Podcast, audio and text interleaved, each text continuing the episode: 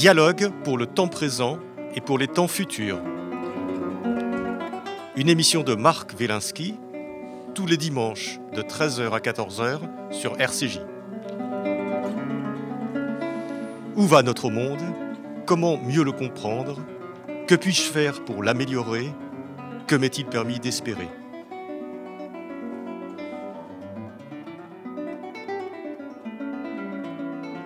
Et nous recevons aujourd'hui à Pilpoul euh, Thomas euh, Gomard et nous allons parler de, géopolitique avec vous. Thomas, bonjour.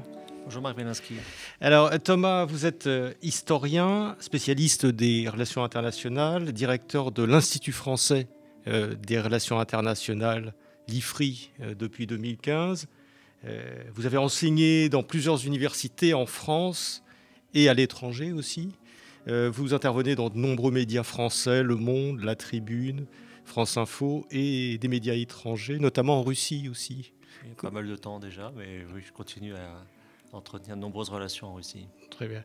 Et euh, bon, vous avez publié de nombreux articles, hein, je renvoie les auditeurs aux éléments qu'il y aura sur le site internet, et des livres dont je ne citerai que les, plus récents, euh, Notre intérêt national en 2017, L'affolement du monde, 10, euh, enjeux euh, géopolitiques chez Taillandier en 2019 et aujourd'hui euh, chez Taillandier, celui pour lequel je vous reçois, qui s'appelle Guerre invisible, Guerre invisible, nos prochains défis géopolitiques, que vous venez de publier, je crois, début 2021. Le 21 janvier. Bien. Et alors, Thomas Gomard, quelles sont ces guerres invisibles qui sont en train de, façonner notre monde Bon, pour essayer de répondre euh, succinctement à une question qui, occupe plus de 300 pages, je vais vous dire que le livre est une, euh, réponse euh, à la guerre hors limite, qui avait été publié par deux officiers chinois en 1999, livre traduit en français en 2003. Il se trouve qu'à l'époque, j'enseignais aux écoles de Kouet-Kidan et que je l'avais fait lire aux élèves et que c'est un livre qui m'avait beaucoup euh, frappé parce qu'il euh, indiquait que euh, les militaires n'avaient plus le monopole de la guerre. les deux auteurs listant 24 types de guerres, allant de la guerre nucléaire, la guerre médiatique, en passant par la guerre sanitaire. Et 20 ans après, un peu par hasard, je dois le dire, je suis retombé sur, sur ce livre qui est tout à fait frappant à, à, relire dans le contexte actuel et qui est d'autant plus frappant à relire que dans l'intervalle, la Chine est devenue euh, le numéro 2 sur la scène internationale au détriment de l'Union européenne. Et je pense que ces guerres invisibles, c'est euh, la manière de traduire le fait que les Chinois sont en train d'imposer leur grammaire stratégique, euh, en particulier aux Européens.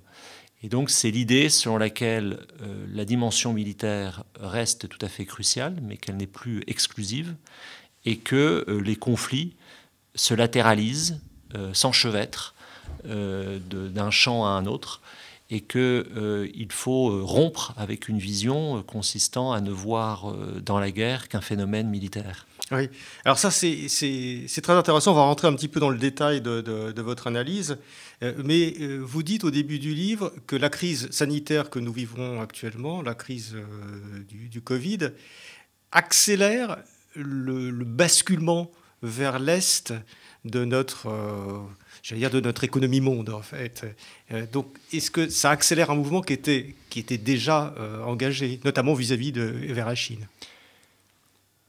Le terme qu'on a utilisé à l'IFRI pour décrire, et que j'ai repris dans le livre, ce, qui se passe avec la crise sanitaire, c'est le thème de catalyseur. C'est-à-dire, en fait, effectivement, de, forces qui sont déjà là et qui se retrouvent accélérées par, la, situation que nous, traversons. Euh, ce qui s'est passé en fait au cours des, on des 40 ou des 50 dernières années, c'est le phénomène d'émergence de la Chine. Juste un, repère, en 2006, euh, l'économie chinoise et l'économie française sont de taille comparable. 15 ans après, on n'est plus du tout dans le, même univers. Euh, si vous voulez, je pense que nous sommes avec cette crise à la fin du cycle ouvert au début des années 80, avec l'ultralibéralisme porté par euh, Reagan et Thatcher, euh, qui a été une manière de euh, reconfigurer la relation transatlantique, mais dont les effets ne peuvent pas être déconnectés de l'ouverture de la Chine au début des années, des années 80. Et en réalité, quand on parle de, de l'émergence, qui terme qui a été au fond associé à la mondialisation depuis plusieurs années, en particulier dans le domaine économique, c'est principalement l'émergence de la Chine. Et ça, ça renvoie à une réflexion que je conduis dans le livre sur la place historique de la Chine dans l'économie mondiale. C'est-à-dire qu'au fond, quand on, reconsidère les choses par rapport à l'époque moderne, il est très probable que la Chine retrouve son étiage qui était d'être entre 25, de représenter pardon, entre 25 et 30% de la richesse mondiale. Oui, parce que ce qu'on sent bien dans votre livre, qui est, un livre actuel, mais vous faites quelques rappels historiques, et, euh, vous, vous, nous rappelez quand même que la Chine a toujours été, ou à certaines époques, par exemple à la Renaissance, était, elle aussi déjà au centre de l'économie, d'une certaine façon.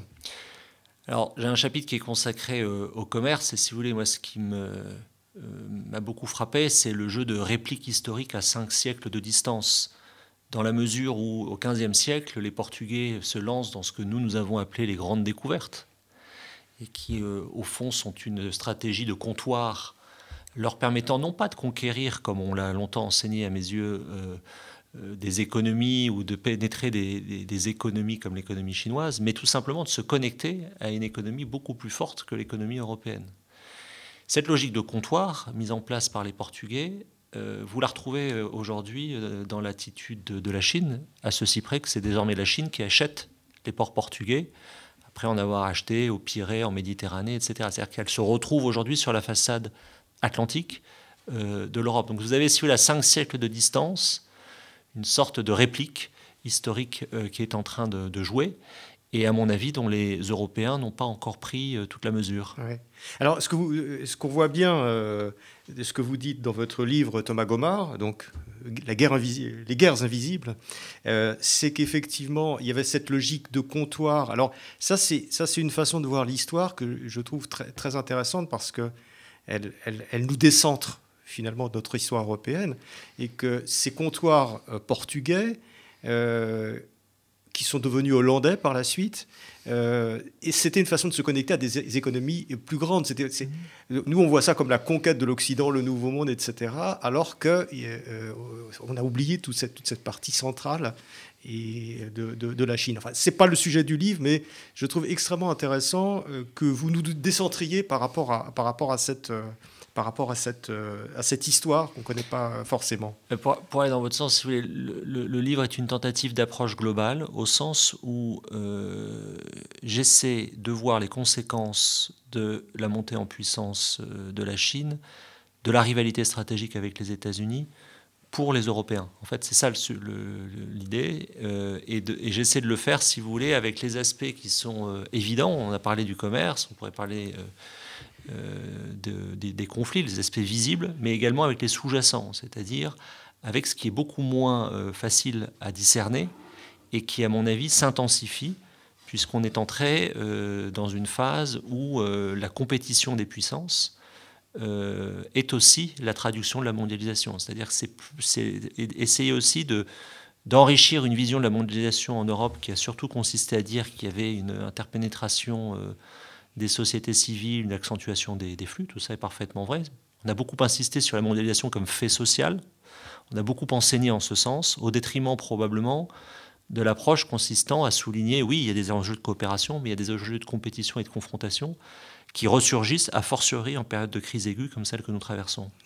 Oui, parce qu'on a l'impression, euh, en, lisant votre livre, euh, que euh, le, finalement l'affrontement entre les grandes puissances, et notamment l'affrontement euh, entre les États-Unis et la Chine, est vraiment le, phénomène cardinal qui structure euh, notre monde et, aussi notre, notre futur.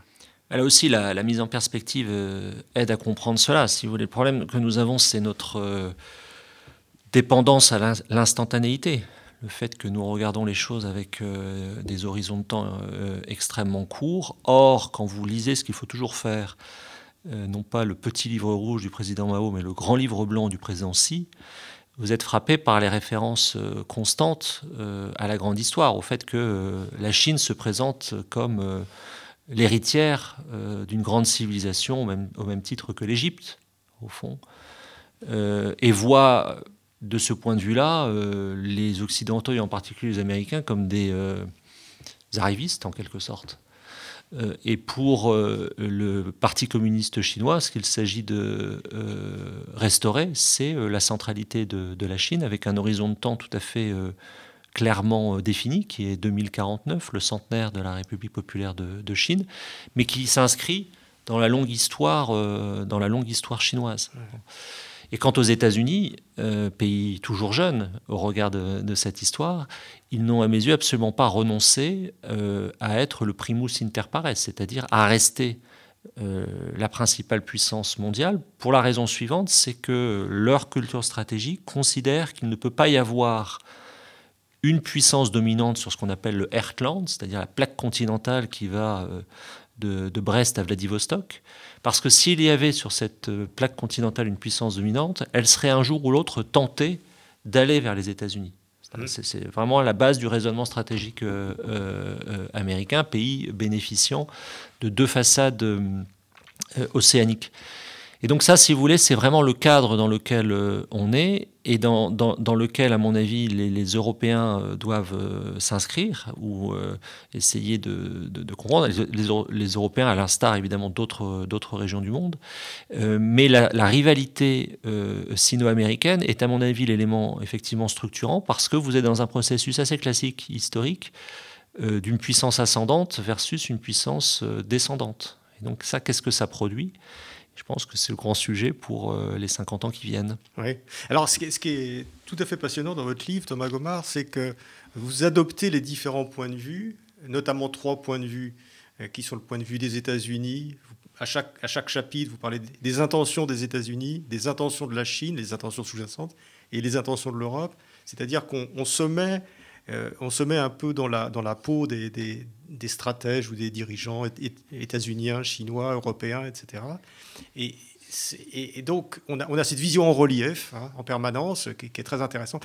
Et on s'aperçoit euh, que, par exemple, les Chinois, finalement, ne voient pas ni le monde, ni l'espace, ni le, ni le temps qui passe de la même façon que nous.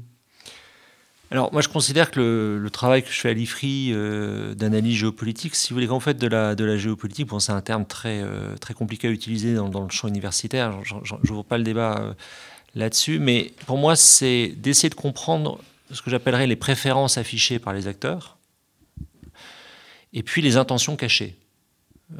et c'est au fond un travail très méticuleux à conduire, mais on dispose de tout pour le faire, c'est-à-dire que le le livre s'appuie euh, sur beaucoup de lectures, mais aussi beaucoup de discussions justement avec euh, des, penseurs stratégiques euh, chinois, américains, indiens, russes, iraniens, israéliens, etc.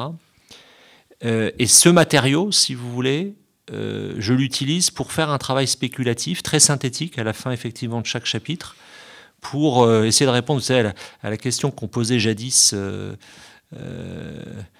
qu'on m'a posé jadis, quelles sont vos intentions, jeune homme, quand vous rencontriez vos, beaux-parents. Alors, c'est pas forcément évident de, répondre à cette question, parce que souvent, d'abord, on n'est pas forcément au clair avec soi-même. Et enfin, je l'étais, si vous me rassurez. Mais surtout, euh, les choses sont souvent sont formulées par le récit et par, par l'explication. Et donc, ce, à la fin de chaque chapitre, comme vous l'indiquiez, je fais ce travail-là alors, c'est très clair pour la Chine, pour les États-Unis, c'est assez facile à faire pour la, Chine et les États-Unis, c'est beaucoup plus compliqué pour l'Union européenne qui n'est pas une puissance, au, même titre que les deux autres. C'est-à-dire que son projet, d'une part. C'est difficile de faire émerger une intentionnalité. Oui, stratégique. Euh, et c'est bien le problème, en fait. C'est bien le problème. Voilà, c'est-à-dire que l'Union européenne, si vous voulez, est un, projet, euh, est un prototype politique tout à fait inédit qui a beaucoup de défauts, mais qui a une grande vertu, c'est d'avoir euh, permis la paix sur le continent européen depuis, euh, depuis 70 ans, euh, mais qui se retrouve dans une situation aujourd'hui très délicate, c'est que sa vision, sa conception du monde, au fond une approche très kantienne, se heurte à une dégradation rapide de son environnement stratégique et à un retour des rapports de puissance au sens le plus classique du terme. Et donc d'essayer de percer l'intentionnalité de l'Union européenne, au-delà de dire qu'elle aspire à plus de démocratie. bah, Il y a en tout cas des pays, en particulier la France, je pense, euh, également le Royaume-Uni, mais qui vient de quitter l'Union européenne, où il y a encore, des, ensuite il y a des, des niches, des velléités, si vous voulez, de pensée stratégique, c'est-à-dire d'essayer de, de, de, voir les choses au-delà du calendrier électoral et dans une réflexion qui se conduit à l'échelle de la génération. Et c'est ça que j'essaie de faire dans le livre, en fait. C'est de dire, bon, c'est très bien, 2022, 2027, 2032, les prochaines élections présidentielles, si euh, le calendrier se suit. Mais en réalité, ce que euh, les Européens et, la France en particulier a à préparer, ça va bien au-delà de l'échéancier électoral. C'est-à-dire que le livre est une tentative aussi d'explication euh, de cette mondialisation et du tour qu'elle est en train de prendre. Euh, qui me semble euh, relativement défavorable pour les Européens. Hum. C'est moins qu'on puisse dire. Euh, votre, livre, Thomas Gomard, est, divisé en deux de façon, assez simple. il, y a, le visible et l'invisible. alors, je vais vous dire ce que moi j'ai ressenti à sa lecture. Le visible, c'est un petit peu le bouillonnement du monde, tout ce qu'on peut tout ce qu'on peut voir, constater euh, dans notre vie quotidienne, dans les informations, etc. Et puis vous avez l'invisible, euh, qui est un petit peu euh, tous les moteurs cachés qui permettent de, l'expliquer, qui sont, qui sont là, qui sont sous-jacents, et qui nous permettent un peu de, de, décrypter, comme disent des journalistes, ce monde visible. Est-ce que c'est un petit peu ça votre intention? Alors ça, mais ça va au-delà. Alors ça, va au-delà, et c'est normal que... c'est parce que c'est pas dans le livre, en fait. Mais une culture stratégique, si vous voulez, à mes yeux, elle se construit évidemment sur la durée par les liens entre générations. Mmh. On pourrait parler, c'est quoi la culture stratégique de la France? Euh, bah, C'est un système institutionnel, euh, celui de la Ve République, qui, de mon point de vue, a été façonné pour que juin 1940 ne se reproduise jamais. Ça, ce sont des choses qu'on oublie, ou que, et le travail que, que, je conduis euh, à l'IFRI avec ce livre, c'est vraiment aussi d'essayer de, de, rappeler, de rappeler cela et toujours de remettre, euh, de remettre en perspective. Mais il y a quelque chose qui n'est pas dans le livre, qui est tout à fait euh, central, c'est en fait le credo. Je, crois au monde visible et invisible. Le credo euh, pour, les, pour les chrétiens. Qu'est-ce que vous voulez dire le credo? Le credo, vous savez, c'est ce que les chrétiens récitent, qui est, et puis vous avez une phrase qui est Je crois au monde visible et invisible. Donc, donc, au départ, c'est cette, cette croyance, si vous voulez, qui est à l'origine de, de, la démarche, parce que c'est une manière pour moi d'établir le lien entre générations. Euh, et à partir de ce, de ce credo, je suis allé dans ce que vous indiquiez, c'est-à-dire c'est une vision consistant à dire euh, euh, il y a ce qui nous apparaît au premier abord, il y a la face émergée de l'iceberg et puis il y a la face immergée. il y a les sous-jacents qui sont aussi importants à saisir que la face, la, partie pardon émergée. Mmh. Donc si vous voulez, c'est ça. Puis ensuite, c'est un, un, procédé vous, comme romancier, vous savez qu'ensuite, il faut trouver des, manières de, simplifier les choses. je me suis dit, en fait, présenter les choses visibles, invisibles, euh, c'est une manière très simple d'expliquer des situations en réalité très complexes, euh, tout simplement de se représenter entre ce qu'on voit en première approche et euh, ce qui demande un travail spécifique de, dévoilement, de, compréhension de ce qui ne se voit pas en première approche. Et alors, si, si, on aborde un petit peu cette partie visible, euh, vous donnez une importance euh, qui, qui, est très grande et qui est très nouvelle, je trouve, dans, dans, les analyses internationales sur euh, la situation écologique mondiale. Et vous dites que c'est un peu le cadre dans lequel maintenant les affrontements, et notamment l'affrontement sino-américain, doit, doit se lire ou doit pouvoir se lire. la toile de fond, si vous voulez, dans laquelle on est, à mon sens, c'est la dégradation environnementale dans sa composante euh, dérèglement climatique, euh, baisse de la biodiversité et euh, accentuation des pollutions, avec la propagation technologique. Et en fait, la doxa dans laquelle nous sommes, et qui est beaucoup plus fortement enracinée aux États-Unis et en Chine qu'en Europe, c'est l'idée sur laquelle la deuxième tendance, la technologie, va nous permettre de répondre à la première. Et c'est une idée euh, qui me semble très discutable. C'est-à-dire qu'au fond, les notions de sobriété, ou sans même parler de décroissance, ou, même de limite, hein, qui est quand même, par exemple, le grand thème aujourd'hui abordé par le pape, la notion de, limite et toute la réflexion euh, de l'Église sur, euh, sur l'écologie passe par cette notion de limite. Sont des notions que je ne retrouve absolument pas quand j'ai des échanges, au fond, avec mes collègues euh, chinois ou américains. Alors, américain, c'est beaucoup plus nuancé, évidemment. Mais ce n'est pas du tout l'impression que, que, que, je ressors, enfin, les, termes qu'on utilise quand, on débat ensemble. Pourquoi? Parce que je pense qu'il il y a deux éléments très, très puissants. D'abord, la Chine et les, et les États-Unis, c'est un des, des, hypothèses fortes du livre, sont en train, à mes yeux, de subordonner leur politique climatique et leur politique numérique à leur rivalité stratégique. C'est-à-dire que l'enjeu, c'est d'avoir le contrôle du thermostat mondial. Ça, ça c'est d'ailleurs assez effrayant. Hein. J'ai lu une phrase qui m'a fait froid dans le dos. Euh, Washington et Pékin subordonnent leur politique climatique et numérique respective à leurs bras de fer stratégiques. À l'heure actuelle, la question pour eux n'est pas de protéger les biens communs sur un pied d'égalité avec les autres, mais de prendre l'ascendant sur l'autre pour obtenir une suprématie à partir de laquelle la gestion des biens communs sera organisée. Enfin, en fait, c'est beaucoup plus clair que ce que je vous disais, je trouve. Oui, oui, c'est-à-dire que c'est notre lutte d'abord, et puis après, le vainqueur organisera euh, la planète. Ça, ça fait un petit peu peur, parce que ça veut dire que tout ce qu'on essaye de faire au niveau d'accords internationaux, les accords de Paris, etc., finalement, n'aura pas de. Bah, si vous voulez, je ne l'ai pas, écrit dans le livre, mais euh, pour aller dans votre sens, euh, on peut tous se mettre à faire du vélo. Ça ne changera pas grand-chose au fait que euh, la Chine et les États-Unis représentent plus de 45% ah, hum. des émissions mondiales de CO2 et que ce sont deux économies puissamment extractives.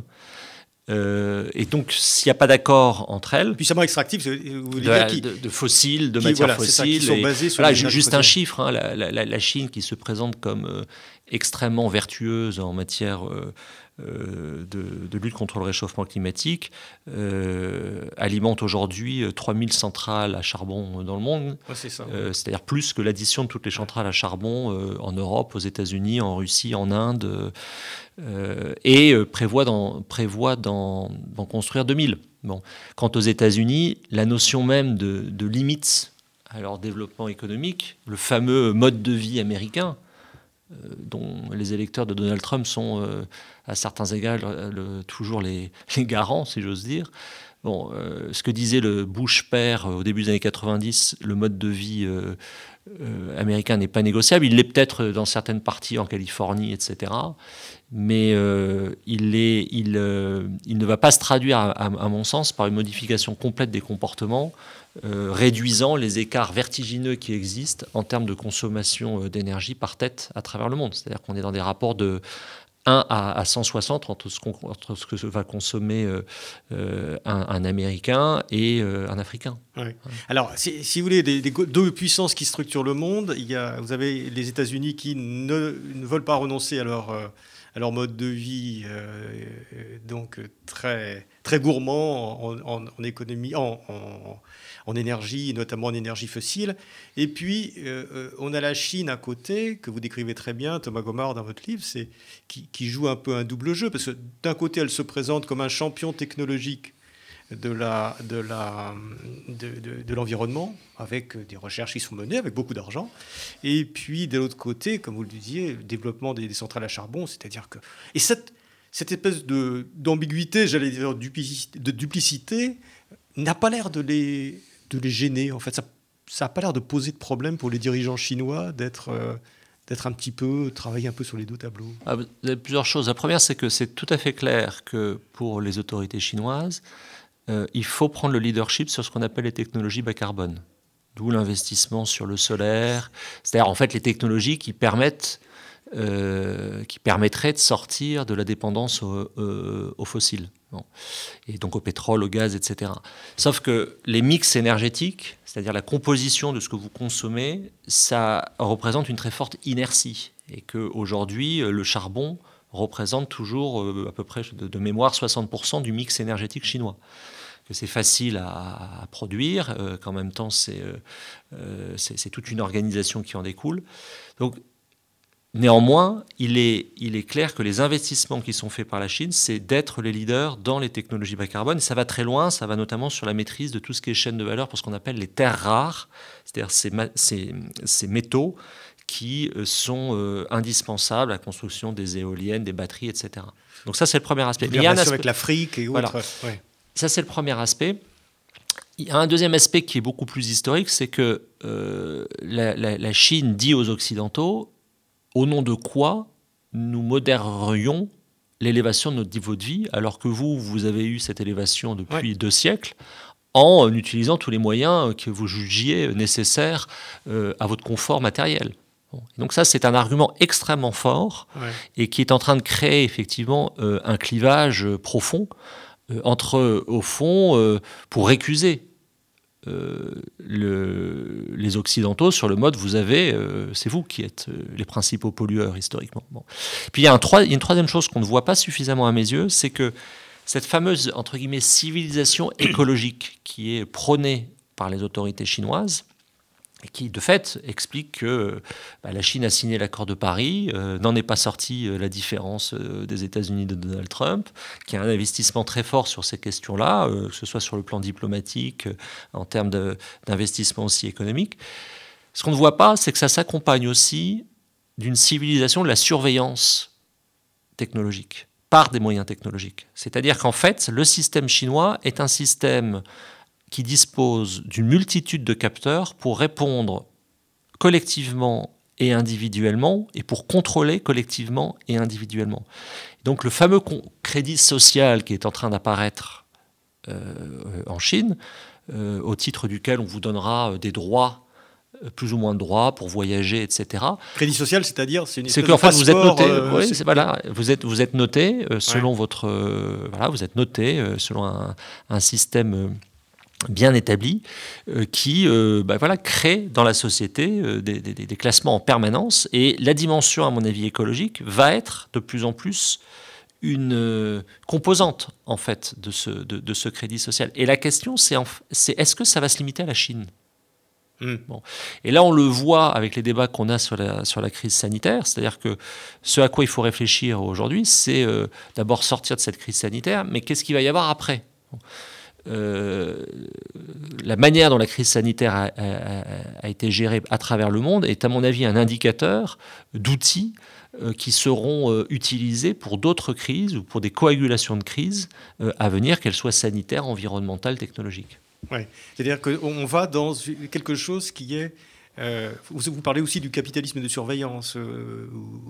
Alors c'est une notion qui a été forgée par Soshana Zuboff, qui est universitaire américaine, et qui souligne, si vous voulez, l'interface euh, extrêmement euh, euh, puissante qui existe entre les acteurs publics et les acteurs privés aux États-Unis, et par voie de conséquence, on, on, connaît moins bien ça évidemment pour la Chine, qui consiste à extraire des données. C'est-à-dire que pour faire simple, vous avez des acteurs publics qui disposent de très grandes données, puis vous avez des opérateurs privés qui veulent les utiliser pour inventer des services. donc ce lien entre ce qui relève de la donnée captée par euh, des acteurs publics et euh, exploitée par des acteurs privés pour les plateformes systémiques, pour ne pas, pour ne pas les citer, crée d'après elle effectivement un, capitalisme de surveillance, c'est-à-dire que ce qui se met en place, c'est une capacité de prédiction de vos comportements euh, en fonction de vos recherches, de votre mode de vie, etc., qui permet au fond de vous insérer dans un dispositif où euh, vos, besoins euh, vous sont amenés avant même que vous n'ayez pu les, formuler, et au fond donne euh, aux plateformes systémiques un pouvoir d'innerver l'ensemble de l'activité économique aujourd'hui, c'est à mon avis accéléré par la crise sanitaire, et d'innerver l'activité politique, en fait pas demain, mais ça commence. Mais le, modèle est plutôt à regarder en Chine à ce moment-là, de, ce qui est en train de, de, de, se passer bah, Pour les Européens, on est quand même très. Euh, la, puissance de la relation transatlantique et, et, le partage de valeurs fait qu'on est quand même très tributaire de l'évolution aux États-Unis. Ce qu'il faut voir, à mon sens, c'est l'évolution de ce qu'on appelle les GAFAM d'un côté et les BATX de l'autre. Euh, les GAFAM, c'est-à-dire les, Google, voilà, etc.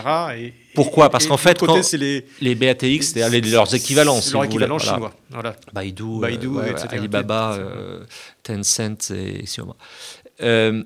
pourquoi c'est intéressant? C'est qu'en fait, la capitalisation boursière des sept principales entreprises numériques mondiales, il y a, il y a, quatre américaines et, trois chinoises, étaient en juin 2020, j'ai pas revu les chiffres depuis, mais c'est les chiffres que j'indique dans, le livre, étaient de 7200 milliards de dollars. Quand vous prenez en juin 2020 la capitalisation boursière des sept majors du pétrole, elle est de 2500 milliards de dollars. Voilà. Et donc, on est dans une situation, si vous voulez, on a une économie politique internationale qui est en train de passer euh, de l'enjeu du pétrole à euh, l'enjeu de la donnée, avec un chevauchement des géopolitiques qui en découle. Et c'est ça que le livre essaie, d'explorer. Maintenant, quand vous dites qu'il faut plutôt regarder vers la Chine, je ne pense pas, parce qu'en fait, la grande différence entre la Chine et les États-Unis, c'est que dans le cas des, États-Unis, on a un système ouvert dont on comprend les modes de fonctionnement et qui repose sur une séparation des pouvoirs entre ce qui relève du législatif, de l'exécutif, du judiciaire. On pense qu'on en veut ensuite sur la, sur la manière dont, la politique américaine euh, s'est exprimée au cours des, quatre dernières années. Mais côté chinois, ce n'est pas du tout ça. Vous avez un capitalisme qui repose sur une fusion des pouvoirs. Mmh. Euh, entre les mains euh, des, euh, du Parti communiste chinois, fort de ses 80 millions de membres et de ses 20 millions de cadres. Donc en fait, le, le, le, la nature du capitalisme n'est pas la même entre, ces deux grands acteurs, qui sont à la fois les plus émetteurs en termes de CO2, qui sont aussi les deux plus grandes puissances, les deux plus grandes dépenses militaires, et qui représentent à eux deux à peu près aujourd'hui 40-42% de l'économie mondiale. Oui, mais justement, euh, Thomas Gomard, quand je, quand je vous parlais de la Chine, euh, où effectivement il n'y a pas la séparation des pouvoirs, etc., quand on regarde l'évolution récente euh, aux États-Unis et en Europe, est-ce que, est-ce que finalement on n'est pas en train de voir, je dirais, une, une déliquescence de cette séparation des, pouvoirs et quelque chose qui commence à ressembler à une concentration des pouvoirs, du capital à travers la technologie? Alors ça, c'est le point effectivement crucial. C'est tout le débat, si vous voulez, sur euh, la régulation des GAFAM, des plateformes systémiques, et, euh, débat dans lequel euh, l'Union européenne essaie de prendre des positions, à mon sens, très bien formulées politiquement sur ce qu'on appelle le DSA, le DMA, de tentative, au fond, d'avoir une meilleure régulation, c'est-à-dire que les Européens euh, ce que j'explique dans le livre, ont perdu la bataille des données individuelles et essaient de revenir dans la bataille des données industrielles qui vont être générées par l'interconnexion de tous les objets. Là où vous avez entièrement raison, et c'est d'ailleurs quelque chose qui est pointé euh, très régulièrement, qui a été un peu abordé lors de la campagne présidentielle entre Biden et, Trump, euh, c'est le phénomène de monopole de ces GAFAM, qui a été extrêmement bien documenté par un rapport du Sénat américain et qui euh, aboutit à la conclusion suivante, c'est que ce, monopole des plateformes systémiques aboutit à une, euh, au fond, à un affaiblissement très fort des mécanismes d'innovation et des mécanismes d'entrepreneuriat. Mmh. Parce qu'au fond, quand vous, vous essayez de créer quelque chose, très vite, si ça fonctionne, vous êtes racheté ou on vous propose d'être acheté par ces grands groupes qui ont, la grande différence de leurs homologues euh, des majors énergétiques, ont la caractéristique de distribuer très peu de, dividendes à leurs actionnaires, mais de réinvestir extrêmement massivement. Et donc de créer des effets, si vous voulez, de niveau d'investissement qui fait qu'ils ont déclassé euh, un grand nombre d'États. Euh, donc la grande question pour Biden, qui par ailleurs est financé euh, par, ces acteurs-là, c'est dans quelle mesure des brèches peuvent être ouvertes dans ces situations de, monopole. Et peut-il le, faire Peut-il reprendre la main Voilà, c'est la, la, question, mais c'est une question en fait extrêmement complexe parce que est-ce que quand vous êtes dans la situation de Biden face à une au chaos qu'il a géré sur le plan intérieur et surtout face à cette rivalité avec la Chine qui euh, s'accentue, vous allez prendre le risque d'aller à, contre-courant des gens qui vous ont financé d'une part, bon ça à la limite c'est envisageable, mais est-ce que vous allez prendre le risque d'affaiblir ou de, perturber votre complexe militaro-numérique en période de, vive tension stratégique avec la Chine qui elle ne se pose absolument pas ces questions-là? Mais c'est le sujet absolument majeur aujourd'hui dans le cadre transatlantique, c'est la capacité, c'est le débat, en fait, nous on rentre souvent en France dans ce débat sur la question de la fiscalité euh, des, des, GAFAM, mais ça va bien au-delà de la, bien au-delà, bien, de, la, de la fiscalité. Oui, c'est système de pouvoir. Euh, qui, Et donc, en ce sens, vous avez effectivement un phénomène euh, de concentration du capital et du pouvoir qui est très euh, très inédit. Il est inédit pour la raison suivante, c'est qu'en fait, ces, plateformes systémiques ont fait une accumulation euh, primitive de richesses, pour, paraphraser euh, en un temps extrêmement court. C'est-à-dire que ce sont des entreprises très récentes en réalité. Certaines n'existaient pas il y a 10 voilà. 15 ans. et ça, c'est assez fascinant. Alors là, on est en train de rentrer un petit peu dans, l'invisible. Et, euh, euh, et, notamment, euh, vous parlez dans la partie du, invisible, cachée de cette numérisation du, du monde. de ces guerres de données, de l'intelligence artificielle. Donc, Qu'est-ce que c'est -ce que en fait cette numérisation du numérique vous avez, dit, vous avez dit que la capitalisation boursière euh, du numérique a dépassé de beaucoup l'industrie traditionnelle, extractive, etc. Euh, donc qu'est-ce que ça veut dire? C'est-à-dire que, la richesse et le pouvoir ont été numérisés, dématérialisés? Alors, dématérialisé est un terme un peu trompeur parce qu'en fait, euh, le numérique, en réalité, ça, ça, repose aussi sur des choses en dur, si j'ose dire. Hein. Ça repose sur, euh, sur des câbles sous-marins, sur des data centers qui sont localisés, voilà, qui sont localisés quelque part. Ça repose ensuite sur une couche de, euh, de logiciels. Ça repose sur, euh, sur des terminaux numériques. Enfin, c'est pas c'est pas quelque chose, si vous voulez, hors sol. C'est très enraciné en réalité le, le numérique. La grande différence, si vous voulez, entre le, ce qui relève de, de l'énergie au sens classique et du numérique, c'est que Bon, les ressources pétrolières, même si on trouve des, pétroles de schiste, etc., on sait que c'est limité. Comme le gaz, on sait que c'est limité, il y en a beaucoup, mais c'est limité. Euh, en revanche, la donnée, c'est quelque chose d'illimité, qui ne cesse de croître. Donc un des, des grands enjeux, c'est comment j'arrive à stocker la donnée pour, euh, euh, un, la contrôler et deux, l'exploiter. Euh, le, la Commission européenne, par exemple, parle de la nécessité de constituer des réserves de données, ce, qui est ce que, je trouve une formulation euh, euh, assez... Comme les banques ont voilà, exactement, parce que c'est en fonction des volumes de données que vous avez su constituer que vous allez pouvoir mettre en œuvre ensuite de, de l'intelligence artificielle vous permettant de les traiter et donc de proposer des services extrêmement fins aux euh, utilisateurs. Mais pour faire de l'intelligence artificielle, vous avez besoin de la donnée. C'est votre, substrat de base. La numérisation, si vous voulez, il faut se la représenter de la manière suivante, c'est la notion de datasphère. Donc, dans la datasphère, j'inclus tout ce que je viens de décrire et qui correspond en gros à ce qu'on appelle euh, de manière courante le numérique, si vous voulez, le, monde numérique. Mais ce qui est en train de se passer, c'est que cette datasphère innerve l'ensemble de l'activité économique et de plus en plus l'activité politique, l'activité militaire et que cette datasphère, à rebours d'une vision consistant à dire bah, l'Internet, c'est ce qui nous unit tous, d'un discours euh, très porté justement par le marketing euh, de la Silicon Valley, disant c'est l'empowerment, la, capacité pour chaque individu de, de, de, devenir son propre média, de prendre, de prendre la parole, etc. Tout ça est, est en grande partie recevable, mais ce n'est pas seulement ça. Hein. C'est-à-dire que la datasphère, elle est en train aussi de se reterritorialiser à la fois en fonction de ce que je vous décrivais sur les infrastructures, et surtout vous êtes dans des imbrications de juridiction et de systèmes de, souveraineté qui font que bah, si vous utilisez un logiciel américain, c'est pas la même chose que si vous utilisez un logiciel de facture européenne que si vous euh, euh, donnez, vous, vous, vous, vous, cochez les fameuses euh, conditions générales d'utilisation que vous n'avez évidemment pas lues, bah, vous n'êtes pas dans le même dispositif. voilà, que, vous n'êtes pas dans le même dispositif juridique que si vous ne les, vous les signez pas. Ah, et ça, c'est d'une complexité extrême.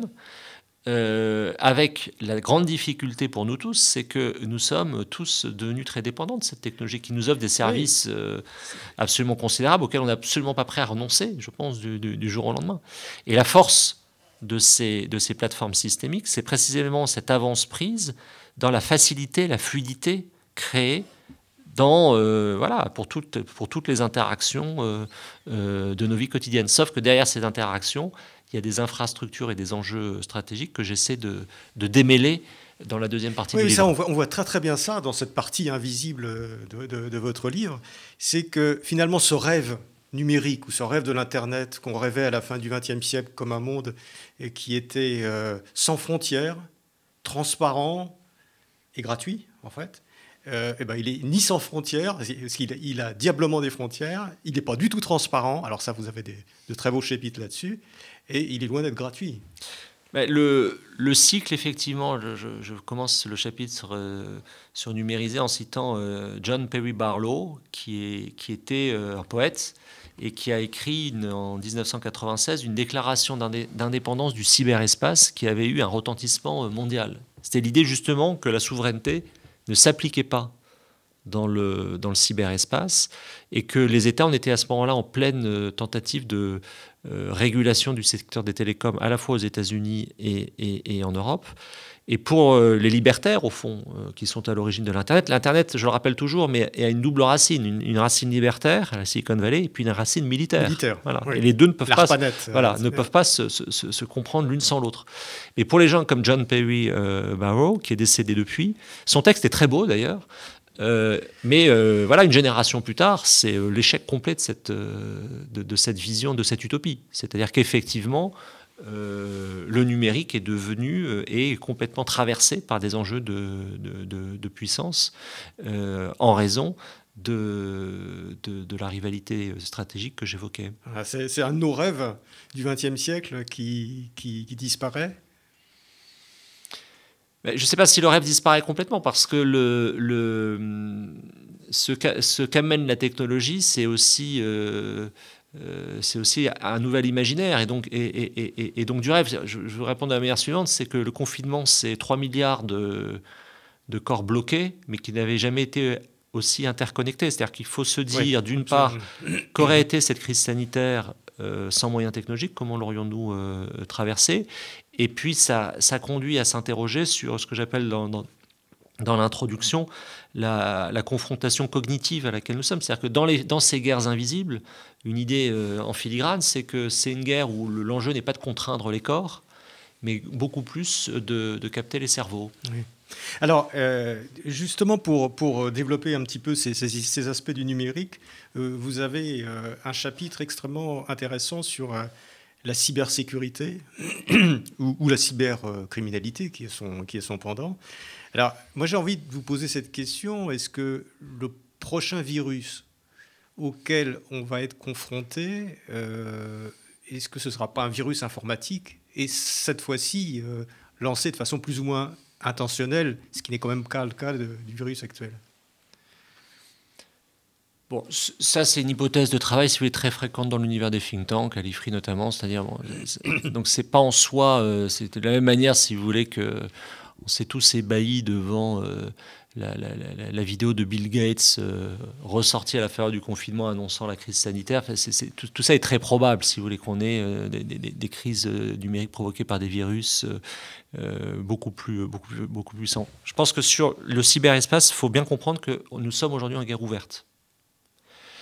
Euh, c'est-à-dire que le cyberespace est un lieu où d'abord les États se testent les uns les autres, avec des, mécanismes sur lesquels je vais revenir, et ensuite est un lieu dans lequel vous avez à la fois des pirates et des corsaires. Vous avez des acteurs euh, privés qui sont des corsaires, c'est-à-dire qui vont servir... Euh, qui, servent, les États. qui servent les États selon des, modalités très différentes. Puis vous avez des pirates, des acteurs euh, qui euh, considèrent qu'il y a une asymétrie qui permet à un individu, à un groupe d'individus, d'avoir un, impact très fort. Et puis vous avez euh, dans, ces, pirates, vous avez des gens qui ont différentes euh, euh, motivations. certains d'entre eux ont une motivation criminelle et, comment dirais-je, de, raquette en quelque sorte. Et c'est tout ce qu'on est en train de, l'opinion est en train de prendre conscience de cela à la faveur de, des rançons qui sont demandées après avoir volé des, données, hier à l'hôpital de Dax, avant-hier à l'hôpital de Villefranche, etc. Ça, ça a comme conséquence de mobiliser beaucoup de ressources en termes de défense par rapport à des actions menées par des États. Et qui sont en réalité au cœur de la manière aujourd'hui de faire la guerre. Vous ne pouvez plus faire la guerre sans euh, essayer de prendre l'ascendant dans le cyberespace. Alors, ça, recouvre, c'est une formule qui recouvre euh, des, mécanismes et des, outils extrêmement nombreux et, qui, s'emboîtent, si vous voulez, les uns les autres. Mais la, vision, si vous voulez, selon, la, selon laquelle euh, euh, on est au fond dans un, dans un univers euh, pacifié dans le cyberespace, c'est une vision complètement fausse. Mais ça doit en réalité encourager les uns et les autres à se préoccuper et à prendre ça très au sérieux de la même manière qu'on se préoccupe de notre santé euh, de notre d'être vacciné, etc. Il faut bien comprendre que dès qu'on utilise un terminal, on est aussi sous, des formes de, menaces ou de risques et qu'il faut adopter des comportements en conséquence. Voilà.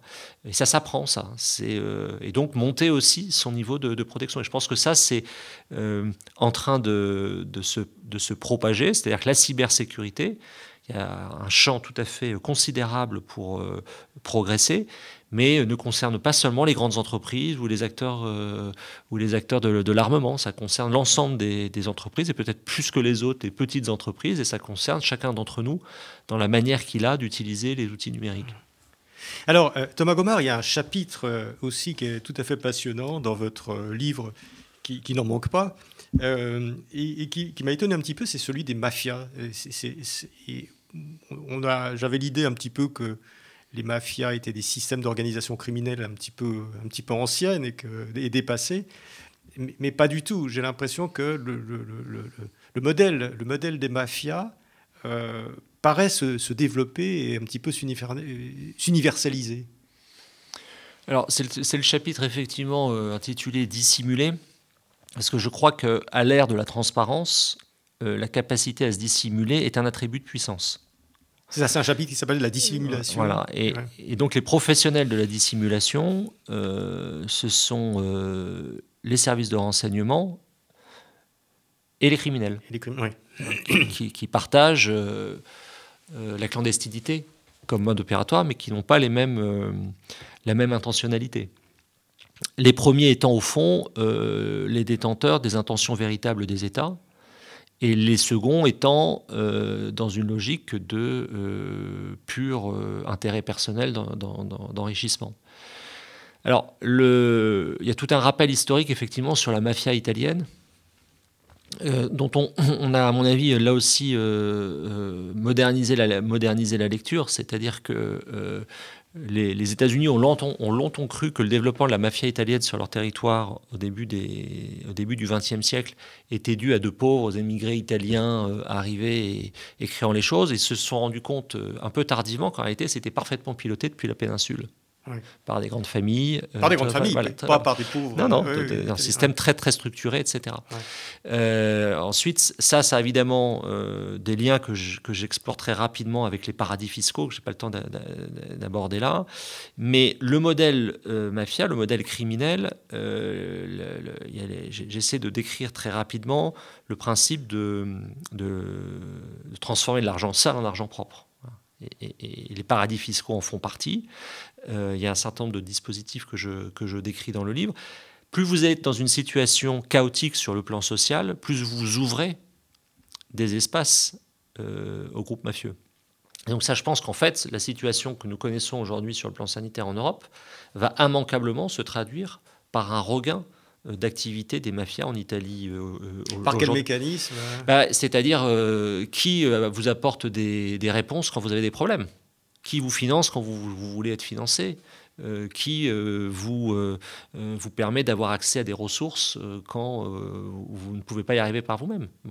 Et ça, si vous voulez, c'est, ce, ce, sont des mécanismes en fait qui est pourvoyeur du social d'une certaine manière. Et vous avez des groupes qui sont tout à fait capables de faire ça. Mais le djihadisme aussi pourrait être une, sorte de réponse, c'est un, petit peu, c'est un petit peu la base aussi de leur... Euh, oui, mais la grande différence entre le djihadisme et, si vous voulez, le, le phénomène de mafia, c'est que le djihadisme, vous êtes dans un usage de la violence politique à finalité politique.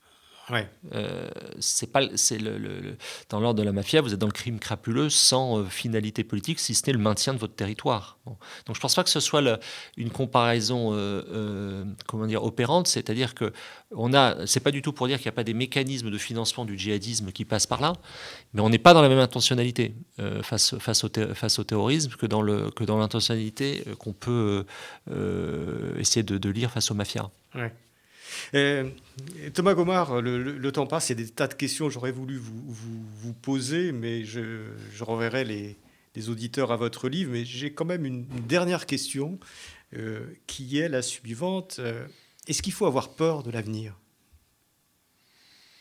La peur n'évite pas le danger. N'ayez pas peur, ça c'est aussi un précepte bien connu. Moi, si vous voulez, je ne suis pas si je fais tous, tous ces travaux de perspective historique, je commence d'ailleurs le, livre là-dessus. Euh, euh, quand je vois, si vous voulez, le, départ dans la vie de mon père qui a servi 42 mois en, Algérie, je suis pas du tout en, train de, voilà, je suis pas du tout en train de, de magnifier le passé.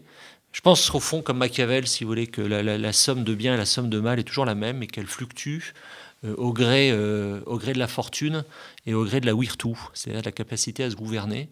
Et donc c'est plutôt un appel à la lucidité et aussi euh, à relativiser ce qu'on traverse euh, au regard de l'histoire. Très bien. Bah, Thomas Gomard, merci beaucoup. Donc euh, je, renvoie nos auditeurs à votre livre, Guerre invisible, éditions Taillandier. un livre très riche et très, très complet. merci d'être venu à Pilpoul. Merci pour votre invitation.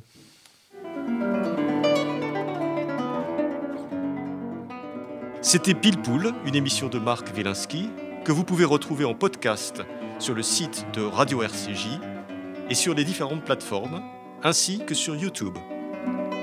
À dimanche prochain, 13h.